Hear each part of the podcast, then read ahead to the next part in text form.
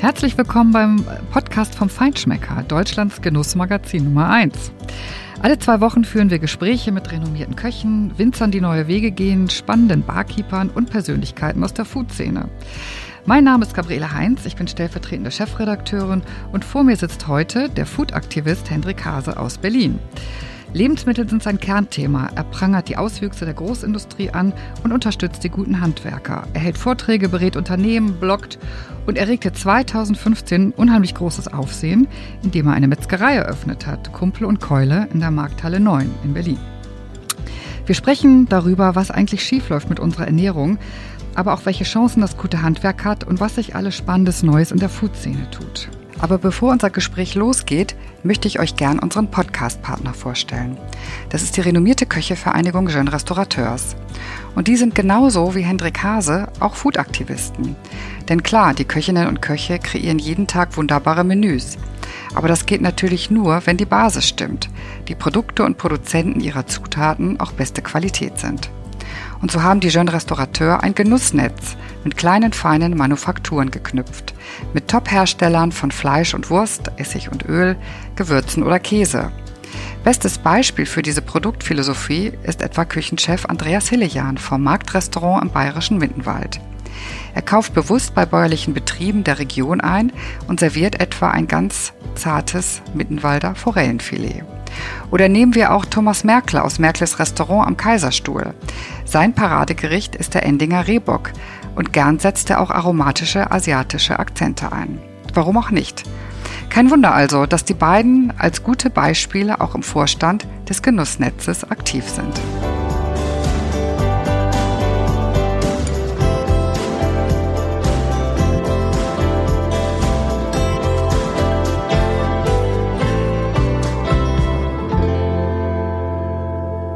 Herzlich willkommen, Hendrik.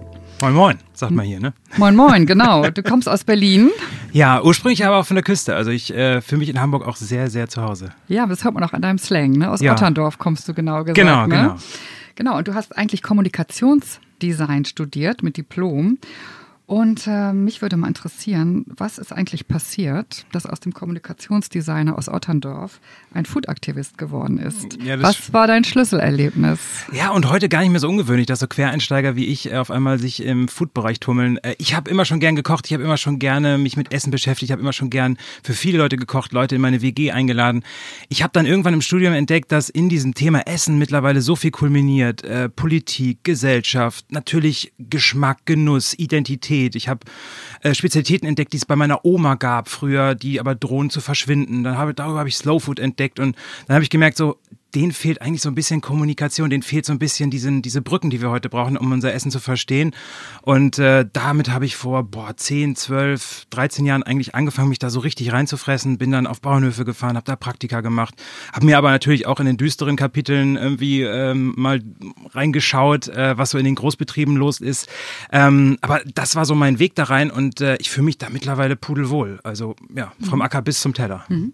Was auch ganz typisch ist für dich, äh, die Hörer können dich jetzt ja leider nicht sehen, aber viele haben dich schon gesehen auf verschiedenen Kanälen oder auch live, ist immer dein Outfit. Also auch heute äh, habe ich dich von weitem schon erkannt mit deinem schwarzen Zylinder und deinem nachtblauen Cut. Ähm, ich sag mal, du siehst so ein bisschen aus wie eine Mischung aus Hipster und Graf von Monte Cristo, wenn ich das sagen darf. ja. Was steckt hinter diesem Outfit? Also warum diese Inszenierung und, und warum ziehst du dich so an? Ah, ist gar nicht so eine Inszenierung. Also A, habe ich natürlich das Problem, äh, ich, ich kann jeden Tag von morgens bis nachts arbeiten, ähm, weil immer, also immer wenn gegessen wird oder ich irgendwo einkaufe, bin ich ja eigentlich schon fast im Job. Das heißt, äh, ich brauche auch so ein bisschen, was ist eigentlich mein Arbeitsoutfit, habe ich mir irgendwann überlegt. Und äh, weil ein Arbeiter kann das irgendwie aussehen, ein Bauer kann die Gummistiefel aussehen, ein Koch zieht seine Kochjacke aus und fläzt sich zu Hause aufs Sofa und weiß, jetzt arbeitet er nicht mehr. Bei mir ist das ein bisschen schwieriger. Ähm, von daher habe ich dann irgendwann gesagt, naja, irgendwann habe ich diesen Hut gefunden von einem Hutmacher in Regensburg, der auch, dem habe ich eine Stunde lang über Hutmacherhandwerk unterhalten, wo ich auch gemerkt habe, der brennt genauso für ein Handwerk wie ich für andere Handwerke, die eher was mit Essen zu tun haben. Und da habe ich gesagt, dann ziehe ich mir jetzt mal diesen Hut aus. Der war mir auch erst am Anfang ein bisschen zu groß.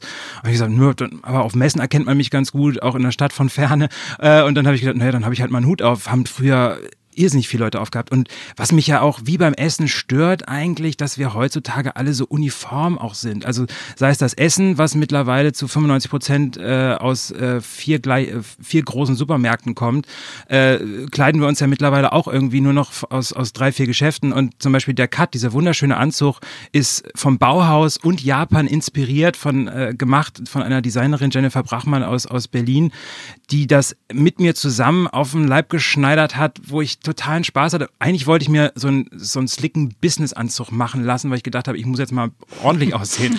Und dann habe ich ja gedacht, nee, dann, dann gebe ich dieses Geld lieber ihr, weil die hat da auch noch Kreativität reingesteckt, die hat sich um mich gekümmert, die hat dafür gesorgt, dass die Stoffe nachhaltig sind. Und am Ende finde ich es cooler, wenn wir alle unterschiedlich mit ganz vielen verschiedenen Geschichten äh, ausgestattet sind, auch, auch über unsere Kleidung, als wenn wir alle gleich aussehen und das auf der ganzen Welt. Weil ich in, in New York zum Beispiel oder so, da werde ich auf der Straße angesprochen, oh, like your hat, great, cooles Outfit. Mm. Und, und hier ist dann, hier kommt gleich so eine Bewertung rein, mm. willst du was Besseres sein? Ich will gar nichts Besseres sein, aber ich finde dieses Vielfalt, Buntheit auf dem Teller wie auch bei der. Kleidung total wichtig und äh, ja, gesellschaftlich lebenswert. Handwerk ist ein gutes Stichwort und zwar ähm, Kumpel und Keule. Du bist kein Metzger, aber du hast 2015 die Metzgerei Kumpel und Keule mitgegründet. Hat ein wahnsinniges Aufsehen erregt, haben unheimlich viele Leute darüber berichtet, wir vom Feinschmecker auch. Ähm, und es sieht aus wie eine verrückte Idee, denn wir sind ja auch in Zeiten des Metzgersterbens. Also wenn du siehst, allein in Hamburg, einer Millionenstadt, gibt es kaum mehr ein gutes Dutzend wirklich tolle Metzger. Wie bist du auf diese Idee gekommen? Warum eine Metzgerei? Ja, warum Metzgerei? Also Fleisch auch als Thema überhaupt äh, habe ich ja schon in meiner Diplomarbeit mich mit beschäftigt. Ich habe mich auch mit Kartoffeln beschäftigt währenddessen, aber äh, ich finde Fleisch nach wie vor ein sehr spannendes Thema, weil es so komplex ist. Also äh, wir, wir wissen ja immer beim Wein, da ist es halt so, Wein, da muss man ganz viel für, drüber wissen. Der, der Winzer ist so ein, so ein Künstler ja, an der Rebe. Ähm, ich will jetzt auch gar keinen Winzer diskreditieren. Ich finde das fantastisch, was die für eine Arbeit machen. Das Ding ist, äh, ich würde fast sagen, der Metzger hat noch mehr zu tun, wenn er ein guter ist, weil er irgendwie mit einem Bauern und mit einem Tier und mit einer Schlachtung und mit einer Reifung und mit einem und, und, und so ein Tier, das wächst ja, wenn es gut schmecken soll, auch erstmal ein paar Monate, ein paar Jahre. Das ist ein irrsinnig komplexes Lebensmittel und äh, nicht nur beim, bei der Herstellung oder beim Handwerk, sondern auch bei der Kommunikation. Ähm, und deswegen hat mich das Thema sehr interessiert. Ich bin da sehr früh drauf gestoßen und natürlich eben auch auf, auf Handwerker, die eigentlich, ja, man kennt nur die Geschichte, dass eine Metzgerei zumacht, nicht eine, dass eine aufmacht oder überhaupt sich jemand traut, eine neu zu bauen. Und ähm, ich habe dann auf meinem Weg dahin äh, die Idee gehabt, mit der Markthalle 9 zusammen in Kreuzberg meine Pop-Up-Metzgerei während so einem Festival zu machen. Und da habe ich dann ähm, einen super coolen Metzgermeister kennengelernt, Jörg Försterer, mhm. der anders als seine Berufskollegen damals äh, gar nicht ein Problem damit hatten, dass ein, ein, Typ mit einem verrückten Hut auf und einer verrückten Idee, ich wollte so ein Rock-Festival machen, wo halt verschiedene Metzger auftreten in so einer Pop-Up-Metzgerei, wo die Leute zugucken können, wie die Wurst entsteht. Und dann wollte ich da noch so moderieren und wollte, dass die Leute dabei zuhören können, Metzgergespräch. Da hat er gesagt, ja, kriegt man schon irgendwie hin. Und die Berufskollegen waren so, oh, wer interessiert denn das? Und dann die Hygiene jetzt fragt und so. Und mit dem haben wir das gemacht und da haben wir festgestellt, die Leute interessiert das, wie Lebensmittel hergestellt werden. Die kleben an der Scheibe und gucken dir eine Stunde dabei zu, wie du einen Darm füllst mit, mit, mit schwäbisch-händischen Landschwein und ein paar Gewürzen. Und dann haben wir danach gedacht, ey, das könnte man doch auch in manifester Form mal machen. Und zwar Metzgerei neu denken, den Metzger von aus dem gekachelten Raum, weil man mhm. sieht den ja sonst nie, mhm. nach vorne holen, sagen, guck mal, da steht er, das ist ein cooler Typ, der ist stolz. Ähm, das ist eigentlich ein, wir sind hier bei den Online-Marketing-Rockstars, also der ist ein Rockstar eigentlich, weil der weiß so viel mehr als wir, der löst diese ganzen Probleme, wo kommt ein gutes Fleisch her, was muss da eigentlich rein, was darf da nicht rein. So, und den nach vorne zu holen, das war eigentlich die Idee. Und dann haben wir angefangen, das Ding zu planen ähm, mit dem fantastischen Erfolg. Du gehst ja heute zu einer Sparkasse, sagst, du machst eine Metzgerei auf und die bieten dir Millionen an. Nee, ist genau andersrum. Die sagen, auf keinen Fall. Ich, hab, ich kann auch Zeitung lesen. Ich weiß nicht, mittlerweile ist es vielleicht anders, weil halt viele auch über uns gelesen haben. Mittlerweile ja diese Idee auch in Köln gibt's jemanden, der das ganz toll macht, Lappen und Prängel, die das ähnlich äh, auch offen und transparent machen. Äh, ich, ich mittlerweile auch in Hamburg gibt's äh, Betriebe, die versuchen, diese Glasscheiben wieder reinzubauen und, und das, das Fleisch, das Handwerk nach vorne zu holen. Mittlerweile ist, glaube ich, einfach, aber damals war es ja wirklich ein Kampf, überhaupt Kohle dafür zu kriegen und überhaupt auch einen, ja, das zu etablieren. Das Spannende ist, dass daraus ja echt irgendwie was Tolles geworden ist und mittlerweile ja sogar, dass wir uns Teil einer internationalen Bewegung fühlen mhm. können. Und dabei sagt man ja immer, dass die Deutschen Menschen äh, nicht so gern Geld fürs Essen ausgeben, sondern lieber in sogenannte langlebige Güter, in Hardware. Ähm, Dieselautos zum Beispiel. Äh, ja, vielleicht bald auch nicht mehr. Mal gucken, was noch so passiert. Ähm, ja, aber die Frage ist ja, sag doch mal vielleicht drei Gründe oder drei Dinge, die ihr komplett anders macht. Und ihr bietet ja überhaupt kein Fleisch zu Dumpingpreisen an. Also was macht ihr anders? Oder holt ihr die Leute einfach anders ab? Oder wie muss man Menschen ansprechen, damit sie äh, Lebensmittel äh, dem Wert beimessen, den es haben sollte und damit auch mehr Geld ausgeben. Das Spannende ist, bei uns äh, hat es seit Gründung der Metzgerei nicht ein Angebot gegeben. Also sowas kennen wir nicht. Wir kennen nicht diese Neon-Orangen, äh, wobei es ist, ist schon fast Ein Retro. Kilo Hack für 99 Genau. Cent. Oder irgendein so Aufsteller, wo drauf steht, heute im Angebot. Gibt's bei uns nicht. Von Anfang an nicht. Bei uns gibt's kein äh, Kotelett, wo die Schwarte und das Fett abgeschnitten ist beim Schwein. Bei uns gibt's äh, alles vom Tier. Bei uns wird auch äh, nicht irgendwie endlos nachgelegt, sondern es gibt auch eine gewisse Endlichkeit von gewissen Teilen des Tieres.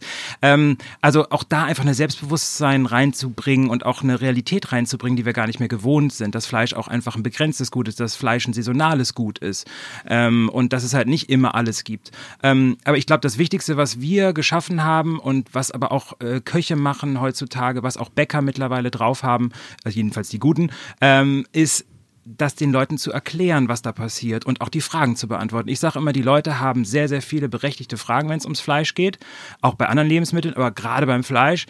Wo kommt's her? Wie ist das Tier gestorben? Hat das gelitten? Wo kommt das Futter her? Äh, kann ich das essen? Was mache ich damit und so weiter? Und diese Fragen muss ich beantworten. Mhm. Und wenn ich das tun kann, dann, dann, dann rede ich über etwas anderes, nämlich über wirklich über das Produkt als über diesen Preis, weil ähm, das ist das, das frustriert mich so an dieser Fleischindustrie, dass die jetzt Jahrzehnte diskutieren, dass da jetzt irgendwie neue Aufkleber auf die anonyme Plastikpackung kommt. Da ist jetzt eine grüne 2 drauf, deswegen kostet das ein Drittel mehr. Und alle sagen, ja, stimmt, nee, dann sind alle meine Bedenken, was Fleisch angeht, Klima, das ist, dann muss das ja besser sein. Pustekuchen wird kein Mensch mehr Geld für ausgeben. Der wird erst mehr Geld dafür ausgeben, wenn er weiß, was da drin ist. Und wenn wir uns, jetzt bin ich wieder bei den Winzern, wenn man sich eine Flasche Wein kauft, dann geht man nicht in den Weinladen und man geht auch nicht zum Sommelier im Restaurant und der fragt, weiß oder rot? Äh, keine Ahnung, äh, weiß. Hier. Und dann kriegt man eine Flasche, steht drauf, Weißwein. Und dann fragt jeder von uns immer, wel- welcher Winzer, welche Lage, welche Rebsorte, welches Jahr, welche, äh, welcher Erntezeitpunkt, äh, wie viel Restzucker. Beim Fleisch sagen Kotelett. wir, nee, wir sagen Schweinefleisch. Ja, oder Kotelett. Das ist ein Kotelett. Das ist ein Stück Fleisch. Und wir können uns, also, ich meine, gut, in der gehobenen Gastronomie, äh, in vielen Betrieben steht ja schon drin, äh, von welchem Schwein, von welchem Bauern mittlerweile. Aber wir haben uns daran gewöhnt, dass in der Speisekarte Schweinefleisch stehen kann. Und äh, jeder würde aufmerken, selbst in einem, sage ich mal, niederschwelligen Restaurant, wenn da nur Weißwein stehen würde und keiner eine Antwort hat, wer der Winzer dahinter Ja. ist. Und das haben wir anders gemacht und das tun wir heute auch mit Social Media, das tun wir mit Instagram, mit Facebook, ähm, mit allen Möglichkeiten, die jetzt auch in Zukunft noch kommen, mit Interviews, mit YouTube, weiß der Teufel was. Wir bringen die Geschichten, die hinter dem Essen sind, wieder nach vorne und reden mit den Leuten über das Fleisch und dann nicht eben irgendwie über Preis und auch ungern über irgendwelche Siegel, ähm, nur des Siegels willen, sondern einfach, was steckt eigentlich dahinter? Ihr seid jetzt ja nun auch ein vorbildlicher Betrieb, muss man sagen, auch wie viele andere. Aber du äh, beschäftigst dich ja auch sehr so mit den negativen Auswüchsen unserer Ernährungssituation und der Lebensmittelindustrie. Was würdest du sagen, ist aktuell so der größte Missstand, so das größte Übel unserer Zeit in puncto Ernährung? Dass wir einfach, äh, also A, die Monotonie, das, was es da gibt, wir sprechen immer von der Vielfalt, aber wenn man dann guckt, äh, was dann wirklich äh, produziert wird, das sind immer äh, die gleichen Prozesse, die da laufen, das sind immer die gleichen billigen Grundstoffe, die man irgendwie versucht mit äh, künstlichen Aromen und ein bisschen Zucker oder zu viel Zucker, sage ich eher, äh, äh, aufzuhübschen. Ähm, wir haben immer noch das Problem der, der ganzen Zusatzstoffe und Zusatzmittel, äh, die drin sind. Das ist besser geworden, äh, Hashtag Clean Label, aber ähm, da ist immer noch eine, eine Ethik und eine Wertevorstellung in großen Teilen der Industrie, die ich für bedenklich halte, weil dort nicht Leidenschaft herrscht und eine Vision für die Zukunft, wie wir hier äh, nicht nur uns in Deutschland lecker ernähren und satt ernähren, sondern eben auch weltweit, die ist nicht da aus meiner Sicht oder die ist zu wenig da. Ähm, und äh, da bohre ich gerne nach. Ich bin es nur mittlerweile auch irgendwie leid. Mich interessiert gerade einfach die junge Generation und äh, die kämpft sich jetzt echt gerade nach vorne und da habe ich so viel Hoffnung, dass eben nicht nur irgendwie eine Metzgerei in Berlin was anders macht oder ein Bäcker was anders macht oder ein Mensch mit Hut, der irgendwas anders macht, sondern äh, in, in, in ganz Deutschland und auch, ich kann auch sagen, international tut sich so viel, dass junge Gründerinnen vor allem auch aufstehen, sagen, äh, warum muss das Produkt so äh, wertlos sein? Warum muss das so billig hergestellt? Warum, warum können wir das nicht wertvoll herstellen und das Leuten verkaufen, die das auch so wollen? Und da habe ich so viel Hoffnung, dass sich da was ändert. Ähm, aber es sind die alten Probleme, ich sag mal, ähm, ja, dass man eher immer noch versucht, Leute äh, zu betuppen, im Sinne von gute Rohstoffe einzusparen, dafür künstliche Aromen einzusetzen. Geschmacksverstärker ist immer noch eine Rolle. Die heißen heute anders als noch vor 20 Jahren. Ähm, Produktionsbedingungen, wo nur noch Leute arbeiten, denen es völlig wurscht ist, was da vom Band läuft, äh, die keine Leidenschaft mehr dafür haben. Und dafür kämpfe ich, dass das wieder zurückkommt. Und das muss zurückkommen, sonst, sonst können Würdest wir. Würdest du sagen, ja. es gibt ja unheimlich viele junge kulinarische Start-ups, auch gerade in Deutschland, auch nochmal gerade in Berlin. Sind die äh, so eine Konkurrenz für die Großkonzerne? Ja, die kriegen langsam äh, Bauchschmerzen. Die Großkonzerne also, oder die Start-ups? Nee, die, nee, nee, nee, die, ja, die, die Start-ups ein bisschen, wenn es um, vor allem in Deutschland, wenn es um die Finanzierung mm. geht, weil das ist hier noch nicht so, also ich habe ja eben, wie gesagt, bei der Sparkasse Oldesloe kriegt man keine Kohle, wenn man sagt, man ist ein Food Startup. Wenn man einen riesen Schweinestall anbauen will, dann wissen die eher, was los ist, haben da mittlerweile aber auch, äh, glaube ich, eher Bedenken. Ähm, das ist in anderen Ländern wie USA, wie Holland, äh, auch Israel völlig anders. Da werden junge Menschen, die gute Ideen haben, äh, eher mit finanziellem Kapital ausgestattet, ähm, auch sehr anders behandelt, was den Respekt angeht. Die kriegen äh, wirklich äh, so so Art wie so Spielplätze oder sage ich mal so Startup-Acceleratoren, also wo sie sich sozusagen entwickeln können, wo sie mit Mentoren verbunden werden, mit Investoren. Da werden andere Startmöglichkeiten geschaffen. Da müssen wir in Deutschland noch einen ganz großen Zacken zulegen. Ähm, aber die Großen kriegen, die haben so ein ungutes Bauchgefühl. Ähm, vor zehn Jahren, als ich mit solchen, ja, diesen klassischen, heute sagt man ja auch, wir sind ja die Millennials, die in den 80er, 90ern geboren sind, so die junge Generation, die auf einmal wissen wollte, wo kommt es denn her? Vor zehn Jahren war ich damit noch der Freak. Das war dieser komische Typ, der immer wissen wollte, wo es herkommt. Und den wollte man immer irgendwie so, ja, der, der kann sich's ja leisten oder der ist irgendwie reich oder so. Das passte aber irgendwie nicht bei mir, weil ich habe damit angefangen, als ich Student war und 600 Euro im Monat hatte. Ähm, aber da konnte man das noch so als Einzelfälle abtun, äh, sei es der Bauernpräsident, Herr Ruckwied, der mich so äh, abgewatscht hat, aber auch irgendwelche Vertreter von Nestle und Unilever. Mittlerweile merken die so, ah, aus denen sind mittlerweile junge Gründer geworden und Gründerinnen, aus denen äh, sind mittlerweile wirklich eine Konsumentengruppe geworden, weil die Millennials sind heute die kaufstärkste äh, Konsumentengruppe. Und wenn man guckt, dass davon laut Umfragen 70 Prozent die Etiketten lesen, dann habe ich ein Problem, wenn ich groß bin und mich seit äh, so und so vielen Jahren nicht mehr um meine Produkte gekümmert habe und immer noch nicht weiß, wo der Kakao herkommt und immer noch nicht weiß, wie die Arbeitsbedingungen sind, äh, die hinter dem Fleisch stehen oder immer noch nicht weiß, wie ich die Tiere mal so halte, dass, äh, wenn ich das einem jungen Millennial zeige, der nicht hinten um den Stuhl kommt und sagt, nee, dann bin ich vegan. Mhm. Und das merken die so langsam. Mhm. Und das freut mich eigentlich und ich hoffe, ich, ich habe ja eine Vision von nicht einer Spaltung der Gesellschaft, sondern dass man das auch zusammen nach vorne bringt. Aber da muss auch was getan werden, politisch und auch von diesen Konzernen, dass die sich mal bewegen und äh, irgendwie begreifen, dass sie mit diesen riesen Can gerade irgendwie auf so eine Klippe zu äh, äh schippern mhm. ähm, und das nicht nur des Klimawandels wegen oder der, der allgemeinen Gesundheit, die mhm. äh, auch äh, ja, Schiffbruch erleiden kann, äh, wenn wir so weitermachen mit Zucker und, und ähm, anderen Zusätzen, die da nicht reingehören. Und die, ja. die, jungen Leute sind ja auch wirklich unheimlich kritisch, muss man sagen, gerade die Generation, auch gerade in Schulklassen äh, sind drei Viertel zum Teil vegan oder es ernähren sich vegetarisch. Ähm, würdest du sagen, das ist jetzt auch so die Lösung? Es gibt ja auch so unheimlich viele Leute, die auf vieles verzichten, Weizenmehl, Zucker, wie du gerade auch gesagt hast. Das böse Gluten. Bin ich jetzt äh, gestrig, oldschool, wenn ich jetzt Würstchen auf den Grill lege? Also würdest du sagen, ähm, vegan ist die Lösung und wir sollen alle auf dies und das und jenes verzichten? Ich, ich sehe vegan als, als, als als Marker, als, als äh, ein Symptom einer Gesellschaft, die das sich sehr... Das ist ja unheimlich hip im Moment, ne? vegan zu sein, auch so ein bisschen Lifestyle, ja, also, bei, gerade bei jüngeren Leuten. Also A muss man wirklich wissen, dass junge Menschen heute Essen als Teil ihrer Identität wahrnehmen und dass wir das vegan, Paleo, äh, äh glutenfree und raw und und sonst was nur der Anfang von ganz vielen Essidentitäten sind, die wir in Zukunft haben werden. Was ich überhaupt nicht abkann, ist, dass von ganz vielen etablierten äh, Experten teilweise sogar und auch von den äh, Marketingverantwortlichen oder Konzernlenkern gesagt wird, oh, können die nicht alle mal wieder normal essen? Früher hat man irgendwie Schnitzel mit Kartoffelsalat gegessen, man hat nicht gefragt, wo das herkommt, es war auch lecker, alle sind satt geworden kann man so sagen, ist aber Quatsch, weil ähm, es, die Welt hat sich verändert, die Welt hat sich gedreht und es gibt berechtigte Fragen, zu, wo kommt das her, äh, macht das Sinn und so weiter und das aber eher als äh, auch als, als Zukunftsvision oder als, als kritische Zukunftsfragen wahrzunehmen und auch willkommen zu heißen in Unternehmen, in Restaurants, äh, in äh, Handwerksbetrieben und nicht zu sagen, das sind doch Spinner. Also den gleichen Fehler zu machen, den man auch mit mir und mit vielen anderen gemacht hat, den sagt, oh, was das, was, oh, Ruhe, Schnitzel, stell nicht so blöde Fragen.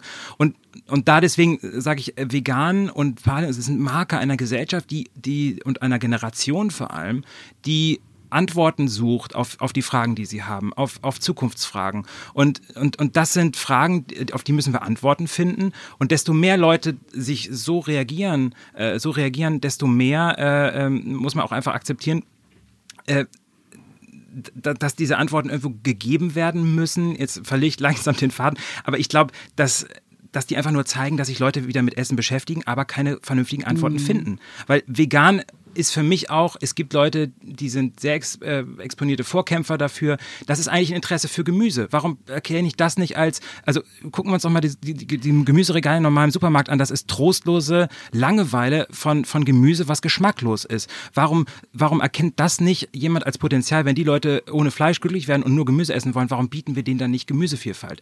Und, und das ist, deswegen sehe ich gar nicht so, da will mir irgendjemand die Wurst wegnehmen, sondern da will sich jemand eigentlich für andere Sachen interessieren und will von, von der Gesellschaft und auch von der Industrie und von der Lebensmittelwirtschaft und der Gastronomie Antworten bekommen. Und dann müssen wir denen doch diese genau. Antworten geben. Ein Hoffnungsschimmer ist zum Beispiel aber auch die Gastronomie.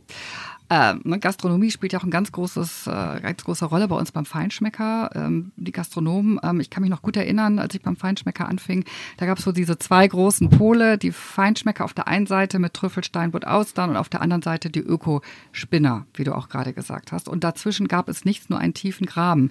Mittlerweile hat sich das ja komplett verändert. Also du findest in Spitzenrestaurants vegetarische Menüs ähm, oder es gibt die Restaurants wie Nobelhart und Schmutzig, brutal lokal. Wie siehst du das? Also sind für dich ähm, äh, Gastronomen, Köche, Vorreiter? Würdest du sagen, ein Koch muss auch äh, diese Philosophie verfolgen, auch Vorreiter sein mit diesem Denken für eine bessere Food-Zukunft?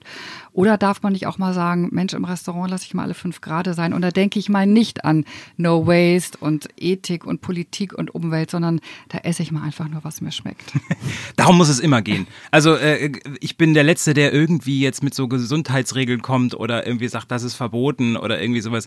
Äh, ich bin ja auch der Auffassung, dass man sich vor dem Essen oder wenn man, bevor man sich hinsetzt oder bevor man einkauft oder beim Einkaufen manchmal auch einfach echt viel Gedanken macht. Weil man mit diesen vielen Gedanken, mit einer gewissen kulinarischen Intelligenz äh, auch zu besseren Esserlebnissen, zu gesünderen Esserlebnissen kommt. Aber nicht, indem man irgendwelchen Gurus hinterherläuft, die ähm, irgendwie sagen, jetzt bitte nur noch Avocado essen und morgen, äh, jetzt nach 18 Uhr keine Kartoffeln mehr. Das heißt, das, das kann man alles ausprobieren, wenn es einem hilft, gerne. Aber ich, ich finde sowas eher Quatsch. Ich finde aber gut, sich vorher viel zu Gedanken zu machen, dann das Essen zu machen und am Tisch bitte äh, Genuss walten lassen. Und auch diese ganzen Restaurants, die ja auch immer gerne verschrien sind, oh, ich will aber nicht die ganze Biografie der Möhre kennenlernen.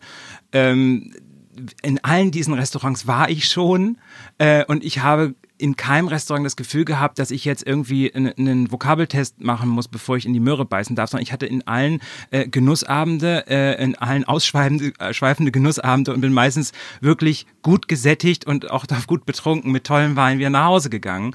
Ähm, und, und bei allen diesen Gastronomen steht natürlich die Freude für gutes Essen im Vordergrund. Auch bei mir, bei allem, was ich tue, da geht es um Geschmack, um Genuss. Aber um dahin zu kommen, muss ich diese Fragen stellen und ich muss darauf, muss darauf Antworten finden. Also Genuss ist nur möglich mit dem Hintergrund, würdest du sagen. Ja. Also echter Genuss. Ja, und es, ich glaube auch, dass man die, die Gäste heute nur ziehen kann, wenn man das bietet. Und wenn man auch begreift, dass Menschen heute ähm, da auch mehr als in allen, glaube ich, Generationen oder Jahrzehnten vorher Bock drauf haben, da zuzuhören und dieses man sagt heute Erlebnis, da musst du eine Show bieten. Ich glaube gar nicht, dass man eine riesen Show machen muss. Man muss einfach nur zeigen, dass man es drauf hat und dass man weiß, was das ist. Und dann natürlich auch irgendwie einen Level finden. Der eine ist vielleicht auch, ich habe ja auch ein Restaurant äh, zusammen äh, mit meinen Leuten, wo wir auch merken, da gibt es Leute, die sind auf dem Date, äh, da musst du jetzt wirklich nicht die ganze Biografie erzählen von dem Rind, aber vielleicht ein, zwei Sachen. Und dann fühlt sich das Date wieder äh, vielleicht sogar besser, weil sie sagt, oh Mensch. Gibt es gleich ein Gesprächsthema. Der, genau, der hat mich hier ausgeführt zu, zu, so einem Ding, wo ich sagen ja. kann, ja, da war ich essen, da bin ich stolz drauf. Mhm. Und ich glaube, äh, Gastronomen müssen heute diese Erlebnisräume schaffen und sie müssen mhm. wissen, dass sie durch Wissen punkten können und teilweise auch nur durch das Bilden der Gäste überhaupt den Genuss ermöglichen, der da aufenthält. Das war aber bei der Gastronomie, auch gerade bei der gehobenen Gastronomie, wie ich ja viel im Feinschmecker finde, immer schon so, weil sonst, sonst, sonst lande ich immer bei so irgendein Schäumchen, keine Ahnung.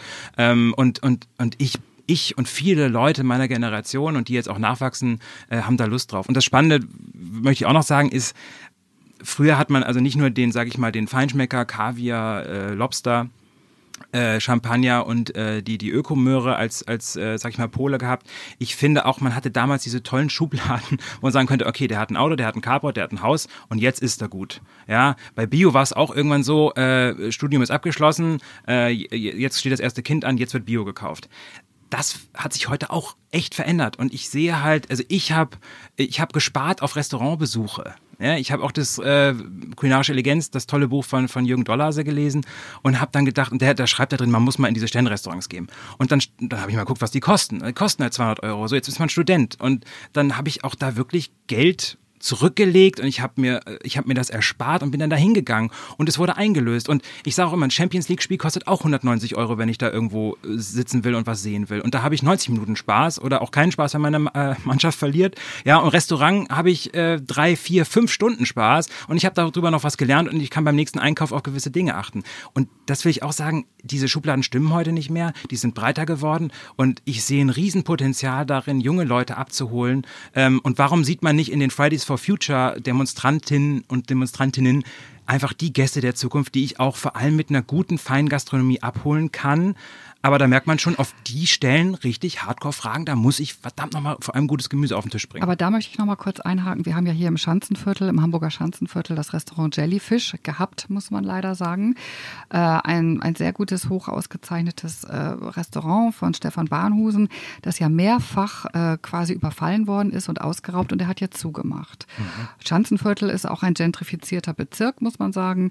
Ähm, man weiß nicht genau, wie die Hintergründe nun wirklich sind, aber viele viele vermuten halt, dass es auch eben dieser Konflikt war zwischen Spitzenküche, Hochküche, sehr teuer auch, sehr aufwendig gemacht und eben so diesem Viertel, äh, das dann halt auch zu Animositäten geführt hat. Wie siehst du das? Ist da nicht doch noch irgendwie so ein Gram und ein Misstrauen da gegenüber dieser Spitzengastronomie? Man ist merkt, das ein Symbol dafür? Man merkt, wie viele alte Bilder da eigentlich noch sind. Äh, und gerade in Deutschland, also das, äh, ich komme gleich zu dem, was ich dagegen sage oder wo ich sage, das würde ich noch anders sehen. Aber was ich glaube, was man von solchen Konflikten lernen kann, ist auf jeden Fall, dass wir noch viel Arbeit vor uns haben auch der Feinschmecker. Alle Stimmen, die eine Stimme für gute Lebensmittel, für gute Produzenten haben, haben, glaube ich, in den letzten Jahren auch das noch nicht ganz geschafft, ähm, die Sachen so zu erklären, dass sie jeder versteht. Weil es kann immer noch gut sein, ähm, dass jemand irgendwie einen Champagner in der Hand hat, dann gilt der als äh, arroganter, reicher Sack. Das kenne ich ja auch. Wenn ich irgendwo, und wenn ich als Student mir 200 Euro vom, vom, vom, vom Arsch abspare, um mal einmal gut essen zu gehen, dann habe ich an, dann habe ich in, in, wenn ich das öffentlich mache im Blog, dann gelte ich als wer anders, als wenn ich sage, mhm. ich habe 200 Euro gespart, um endlich aufs Wacken-Festival fahren zu können, um mir meine Metal-Bands anzugucken. Dabei ist Champagner ein Naturprodukt, eigentlich verrückt. Handwerklich gemacht. Ein schöner Petten hat äh, absolut super das Geld wert. Aber das, da merken wir, da müssen wir, glaube ich, noch mehr äh, kommunizieren, was da eigentlich hintersteckt und auch welche Visionen, sage ich mal, die haben. Ich meine, klar, wenn, wenn jemand sagt, ich will einfach nur Statussymbol und mir völlig wurscht, wo die Sachen herkommen, dann sage ich, ja gut, dann kannst du dir auch solche Vorwürfe gefallen lassen. Dann bist du hier auch einfach nur jemand, der auf äh, sag ich mal, prolligen Luxus steht. Ähm, aber die Gastronomen, die ich kenne, und da gehört mit Sicherheit auch das Jellyfish dazu, das sind Leute, die da 15 Stunden am Tag äh, in ihrer Küche stehen, sich sehr viele Gedanken machen, wo das Zeug herkommt, sehr viel dafür tun, dass wir äh, lebenswerte Gesellschaften erhalten, in denen halt Leute einen lebenswerten Job haben, dass Produzenten äh, die Na Landwirtschaft machen können, die wir brauchen und die einfach nur sagen, ja, und wenn du von 15 Leuten bekocht werden willst, dann kostet das eben diese, diese und dieses Geld, damit du, damit wir davon alle bezahlen können, inklusive den Bauern. Ähm, und das versteht auch ein Linker und das versteht auch äh, jemand, der vermeintlich gegen Gentrifizierung kämpft. Aber das haben wir noch nicht ganz rübergebracht Jetzt bin ich aber bei dem zweiten Punkt, wo ich sage, ähm, gleichzeitig muss ich diesen Leuten auch vorhalten, dass sie sich damit auch nicht beschäftigen. Also in Berlin ist es durchaus auch so, äh, dass da mittlerweile ja für ein Aldi gekämpft wird ähm, oder vermeintlich dafür. Ich glaube, da sind auch noch ganz viele andere Konflikte drin. Und wir dürfen uns als, als, als Leute, die für gutes Essen und genussvolles Essen einstehen und dafür vielleicht auch gerne mehr Geld ausgeben als für andere Sachen. Weil ich habe zum Beispiel kein Auto, habe ich jeden Monat 200 Euro mehr, um das für Essen auszugeben. Das ist aber meine Entscheidung. Dafür darf ich nicht verurteilt werden. Und man darf auch keinen dafür verurteilen, das ist mir alles egal, aber den will ich auch nicht erreichen. Das Ding, was nicht geht, ist, uns dafür verantwortlich zu machen, dass zum Beispiel die Mieten steigen oder dass, dass jemand eine, eine Stadtpolitik so weit verfehlt, dass es eben zu solchen Konflikten kommt. Und dann ist es total easy zu sagen, ja, ja und da gibt es Champagner und die sind deswegen schuld dran. Das darf nicht passieren. Das müssen wir aber, aber auch. Aber sag mal, Hendrik, ist das nicht auch ein deutsches Problem? Ja, total. Und woher kommt das? Warum sind wir Deutschen so?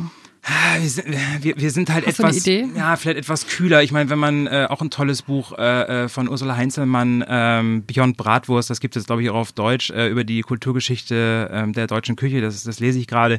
Ähm, da merkt man schon, dass wir da teilweise etwas trockener rangegangen sind, aber auch nicht immer so. Wir waren immer schon so ein Melting Pot von ganz vielen verschiedenen Kulturen, ähm, wo wir uns eigentlich glücklich schätzen können, wo wir uns auch eigentlich nach vorne stellen können. Aber äh, wir haben uns auch gerade, glaube ich, nach dem Krieg hat man sich äh, irgendwie darauf eingegroovt, dass ähm, äh, wenn man möglichst wenig Geld für Essen ausgibt, oder Essen ist so ein, so ein Feld, wo man sich auch als Politiker total bürgernah geben kann, wenn man eine billige Bratwurst isst, wo man, ach, stell keine Frage, ich Und esse das jetzt einfach. Bier im Bierzelt. Ja, äh, Bierzelt gibt's auch gutes Bier, aber man darf auf jeden Fall darauf nicht zu viel äh, äh, ja, Gehirnschmalz verwenden und man darf das nicht zu toll finden und es darf auch nicht zu viel kosten, weil dann ist man zu weit weg von den Bürgern. Und ich finde, dieses Bild muss sich wandeln. In, in, in, in Frankreich werden, äh, da müssen linke Politiker sich in, in guten Restaurants sehen lassen, weil das ist so wie wenn man hier äh, nicht ab und zu mal ins Theater und in die Oper geht, weil man dann geht man als kulturlos. So, ähm, wir lassen uns da aber irgendwie, als finde ich auch als Foodszene noch viel zu oft da reindrängen und äh, zeigt aber natürlich auch, dass wir damit den Botschaften noch ein bisschen weiterkommen müssen, dass wir klar machen müssen,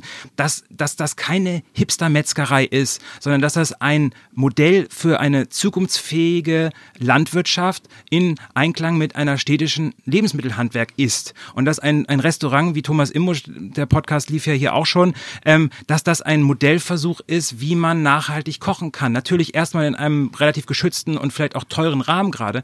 Aber wir müssen doch uns die Frage stellen, warum ist es nur noch Leuten, also warum kosten Lebensmittel, nee, andersrum, warum können sich Menschen keine Lebensmittel oder viele Menschen in unserer Gesellschaft keine Lebensmittel mehr zu einem echten Preis leisten, für die ein Produzent vernünftig arbeiten kann, für die ein Tier vernünftig leben kann und äh, ein Produkt, wo nicht so viel Mist drin ist, sondern was nährhaft ist, was gute Nährstoffe hat. Warum ist das nicht mehr allen zugänglich? Darüber müssen wir reden. Und wir können nicht darüber reden, dass irgendwie äh, ja, alles zu teuer und das ist ja Elite und die soll man ablehnen, sondern wir müssen darüber reden. Und dann sind wir bei ganz anderen Themen, auch politisch. Und da interessiert mich, da interessieren mich diese Zukunftslösungen. Und ich glaube deswegen halt auch, dass wir eine, eine junge Gründerszene haben in Deutschland. Dazu gehören Köche, dazu gehören Bauern, dazu gehören Leute, die Hofläden aufmachen, dazu gehören Leute, die Plattformen im Internet aufmachen oder äh, äh, Apps oder Food Tech, auch die Leute, die irgendwelche komischen äh, Ersatzstoffe aus, äh, äh, weiß ich nicht, Entengrütze herstellen, habe ich gestern gelernt. Entengrütze kann man auch irgendwie verarbeiten zu irgendwas. Ähm, deswegen finde ich die so spannend, weil da geht es um Zukunftslösungen, wie wir das für alle hinkriegen. Weil das ist eine Vision, mit der wir alle angetreten sind. Äh, ich kenne keinen Koch und oder zumindest in den Kreisen, in denen ich mich bewege, der sagt, mein Ziel ist es, möglichst viele Porsche-Fahrer, die irgendeinem komischen Luxusklischee äh, äh, entsprechen, satt zu kriegen, weil die haben auch gar keinen Bock, so viele Fragen äh, zu stellen im Restaurant, sondern die sind eigentlich auf dem, auf angetreten, irgendwas zu verändern in dieser Welt, weil ihnen irgendwas stinkt. Und das ist ja auch meine Herangehensweise. Und denen aber mal irgendwie zuzuhören und auch diese, diese Akzeptanz einzufordern, aber auch irgendwie zu erreichen, das ist, müsste eigentlich unsere Zukunftsvision sein und uns nicht abstempeln lassen als, naja, das ist jetzt so Hummer 2.0 für die, die sich leisten können, weil das ist einfach viel zu flach, das ist mir viel zu einfach. Und diese Antworten dürfen wir nicht von Politikern akzeptieren, die dürfen wir auch nicht akzeptieren von Leuten, die auf der Straße die Straftaten begehen, Fenster einschmeißen. In Berlin werde ich auch mittlerweile auch äh, mit, mit Hate Speech überzogen äh, äh, äh, online, ne, weil ich einfach ein tolles Bild abgebe. Der hat einen Hut auf, der hat einen Bart, äh, der sieht irgendwie nach reich und hipster aus, dem, dem, dem müsste man mal die Fresse polieren. Das dürfen wir nicht akzeptieren. Da müssen wir uns dagegen stellen. Das ist genauso schlimm, wie wenn man Leute wegen ihrer Herkunft oder wegen ihrem Kopftuch abwertet. Ähm, wobei ich mich nicht auf die Level stellen will, auf keinen Fall. Ähm, die haben ganz andere Sachen zu erleben. Aber wir müssen halt gucken, dass wir da die Diskussion auch irgendwie führen und dass wir sie erhalten und dass das wertig geführt wird. Weil uns geht's hier ums Essen und es ist keine, äh, wir dürfen uns nicht dafür zu verurteilen, dass wir einfach lecker essen wollen und das nicht auf Kosten von Menschen, Tieren, dem Planeten oder sonst was, sondern dass es hier um die Zukunft geht. Das finde ich klingt alles äh, total richtig und spannend und kann man aus Feinschmeckersicht auf jeden Fall nur unterschreiben. Aber um jetzt mal eine banale Frage zu stellen, oder ähm, schaffst du es denn als Food-Aktivist immer, dich komplett korrekt zu ernähren oder wo sind deine Sünden? Denn es ist ja oft so bei uns auch im Alltag, ähm, es geht uns allen ja so, man will es ja auch oft immer und man will immer zum Biomarkt gehen oder ähm, dies und das hat man sich vorgenommen und dann schafft man es nicht aus verschiedenen Gründen, Stress und man ist unterwegs und überhaupt und dann liegen doch die Gummibärchen in der Schublade und äh, man weiß, es ist eigentlich nicht richtig. Aber wie machst du das denn so? Also wie ernährt sich so ein überzeugter Food-Aktivist wie Hendrik Hase? Oder was sind seine geheimen Sünden? Ach so, äh, ein Wort stört mich ein bisschen, weil ich glaube, das nimmt schon so diese, da, wird es für mich schon zu zäh, wenn man sagt korrekt. Mhm. Weil dann, also ich mhm. bin kein Mensch, der jetzt irgendwie jeden Tag irgendwie seinen CO2-Fußabdruck äh, ausrechnet. Ähm, weil da kommt man nicht weiter. Ähm, ich gehe schon sehr nach dem Bauch und ich gehe danach, was lecker ist. Und ich, ich bin auch jemand, der sehr viel Neues probiert. Also ich bin sehr offen. Ich äh, habe jetzt in letzter Zeit auch mal wieder angefangen, mich bewusst mal in den Supermarkt zu begeben, weil ich da lange nicht mehr war. Klingt jetzt auch arrogant ist nicht so gemeint, aber ich war wirklich lange nicht da. Ähm, und äh, einfach mal zu gucken, was liegt denn da. Und ich war aber auch überrascht. Also ähm, wenn man dann mal guckt, ähm, es gibt jetzt Discounter, da liegen äh, Bio-Landprodukte rum, äh, Demeter-Produkte, ähm, es, es verändern sich Regale, wo, wo neben, sag ich mal, den ganzen alten Knorren Magifix-Sachen, die voll sind mit irgendwelchen Sachen, die ich überhaupt nie essen will, liegt auf einmal eine Gewürzmischung von einem jungen Start-up, äh, die nur wirklich mit Gewürzen arbeiten. Also ich denke, ach guck mal, ähm, also das finde ich total spannend, was da auch passiert. Ähm, da wandelt sich schon viel. Da auch, wandelt ne? sich viel, wo mhm. man auch mhm. merkt, da stimmt auch diese Mehr nicht von wegen, äh, die Leute gegen nee, kein da Geld merkt man aus. Auch, das so. geht in die Breite auch. Ne? Es wird immer mhm. breiter. Ähm, da probiere ich auch viel rum. Ich bin aber echt wirklich ähm, jemand, der auf Geschmack achtet und ähm, der auch, auch deswegen auch bewusst probiert und dann merke ich da auch oft, äh, da bin ich oft enttäuscht, weil da einfach überhaupt nicht viel kommt, ähm, weil da zum Beispiel ein Käse einfach viel zu jung ist. Ähm, oder also das Klassische, was, was ich in, sag ich mal, meinen Restaurantbesuchen auch gelernt habe, wo man drauf achtet. Ähm, mein, also im Alltag habe ich gar nicht so große Probleme, würde ich sagen. Da ist viel, viel selber Kochen angesagt, wobei Kochen bei mir nicht bedeutet, dass ich da irgendwie jeden Abend meinen Perlhuhn irgendwie äh, konfiere, sondern äh, das ist dann einfach eine Kartoffel mit Quark und ein paar coolen Kräutern vom Balkon. Das kostet nix. Ich kann dafür aber eine Kartoffel kaufen, die vielleicht 5, 6 Euro das Kilo kostet. Und ich habe nicht nur eine Kartoffel da, sondern vielleicht sechs verschiedene Sorten von Kartoffeln. Ich liebe Kartoffeln zum Beispiel mit Butter, ist Wahnsinn. Mit Butter und ein bisschen äh, einfach Salz drauf. Das, das mhm, ist richtig Wahnsinn. Butter. Genau, und dann mhm. aber nicht dieses äh, Rieselsalz, sondern halt einfach schöne Salzkristalle so. Ähm, das heißt, ich bin auch mit simplen Sachen zufrieden. Ähm, heute habe ich hier in die Bahn mein, mein, mein Brot mitgenommen, was ich selber gebacken habe. Ähm, äh, da war äh, ein bisschen Honig drauf und ein bisschen Cola Käse. Ähm, das sind so Sachen, die äh, die passieren bei mir einfach. Äh, ich bin jetzt aber auch kein Guru, der jetzt irgendwie sagen will, das ist jetzt korrekt oder sowas. Ähm, ich finde, dass am schwierigsten ist auf Reisen. Also ich glaube, ähm, was fehlt, ist ein Reiseführer, äh, die äh, äh, zur Bewahrung der kulinarischen Restwürde auf Bahnhöfen. Das wäre, das wäre mal ein Reiseführer. Vielleicht als App. Ja, also ich kenne mittlerweile, ich weiß, wo der nächste Biomarkt ist, welche Würzburg aus dem Zug aussteige oder in Hannover, weiß ich zwischen welchen Gleisen da noch irgendwas ist, was für mich genießbar ist. Aber nicht im Sinne von, ich bin nicht sklavisch und versuche das jetzt korrekt, sondern ich, ich bin einfach mega enttäuscht, wenn ich in so ein, so ein Croissant reinbeißen muss, was einfach nur so ein Fluff ist und wo ich weiß, da, da, da, da, habe ich irgendwie sofort wieder Hunger, da kann ich auch gar nichts essen. Da, dann habe ich lieber einen, einen Sack voll Nüsse dabei und esse ein paar Nüsse, die geben mir Energie. Ja, aber ich bin heute hier mit der Bahn hergefahren, was kriegt man da? Dreimal, dreimal auf so einer Strecke kriege ich äh, Schokolade angeboten oder irgendwelche komischen Schokoriegel, wo ich sage, Leute, wenn ihr mir was anbieten wollt, damit ich hier beim Podcast mein Gehirn richtig auf Vollleistung bringen kann, dann gebt mir bitte Nüsse, dann gebt mir bitte irgendwie einen Trockenfrucht. Ja, aber gibt es trotzdem genau. ein Guilty Pleasure? Äh, Guilty Pleasure, ich, ich, ich mag es nicht Lebensmittel da so festzunageln. Auf ähm, gut und böse zu reduzieren. Auf gut und böse, ja. ja, weil da kommen wir nicht weiter. Da sind wir dann wieder bei gesund und ungesund. Das ist, kommt immer auf die Menge an. Ich esse unheimlich gerne Chips. So. Okay. Äh, jetzt ist es raus. Nee, aber, äh, aber auch da bin ich total happy. Da probiere ich ganz viele Sachen. Es gibt ja auch tolle Chips. Und es gibt tolle Chips.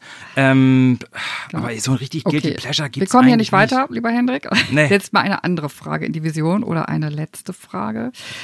Was glaubst du, wie werden wir uns in 50 Jahren ernähren, wenn es gut läuft und wenn es schlecht läuft? Okay, fangen wir mit dem Schlechten an. Also wenn es richtig schlecht läuft, dann läuft unsere Gesellschaft, was sie jetzt schon die letzten Jahre gemacht hat, leider äh, in eine Spaltung. Das heißt, dass äh, ein paar Leute sich richtig geile Lebensmittel leisten können. Nicht nur, weil sie die Kohle dazu haben, sondern weil sie auch das Wissen haben. Aber Wissen heißt heute auch, wenn ich Wissen und gebildet bin, dann hat das mit Herkunft zu tun, das hat wieder mit Geld zu tun. Das heißt, die, die sich noch gesund, also das heißt auch ernährens, also gesund ernähren können, die, die werden die sein, die die Kohle haben oder irgendwie eine Kohle-Background oder Wissens-Background haben. Und die anderen werden dazu keinen Zugang haben. Und dieses Bild bekämpfe ich seit über zehn Jahren, weil ich das nicht akzeptieren will. Deswegen habe ich auch eine Nachbarschaftsmetzgerei aufgemacht mit äh, Jörg Försterer und nicht einen Eliten-Steak-Porn-Laden, sondern es gibt dort alles. Ähm, meine Zukunftshoffnung ist aber, dass wir das hinkriegen, indem wir wie jetzt schon immer mehr über Essen reden, indem wir darüber lieber reden als das Wetter, wobei, ich, wobei wir langsam merken, dass das irgendwie auch zusammengehören kann. Aber genau das ist ja diese, diese Konversation, die wir brauchen. Und die beeinflusst Politik, die beeinflusst auch Wirtschaft. Ich merke, haben wir auch darüber gesprochen, dass das mittlerweile ankommt, die Botschaft, dass die langsam krisselig werden. Und da macht mir auch die Digitalisierung insofern Hoffnung, wenn wir sie so nutzen. Also mit Digitalisierung kann man jetzt das, was wir die letzten 40 Jahre schon richtig schlecht gemacht haben, noch viel schneller und viel intensiver und viel effektiver noch schlechter machen. Man kann es aber auch besser machen.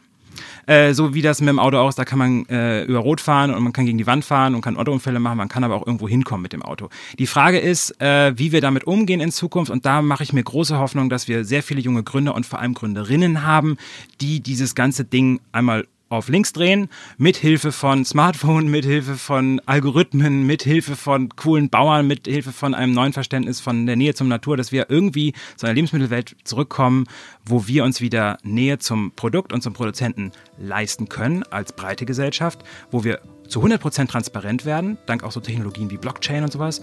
Und ähm, ja, in der wir in eine Zukunft schauen, die einfach wieder wirklich lecker wird und ehrlich und ähm, mhm. okay, lecker, ehrlich und eine positive Zukunftsvision. Ich hoffe es. Damit sollten wir jetzt schließen, lieber Hendrik. Ich entlasse dich jetzt in deinen Zug nach München. genau. Wir gehen wieder an die Schreibtische. Vielen, vielen Dank für das Gespräch und Ihnen, äh, liebe Hörer, fürs Dabeisein und Zuhören.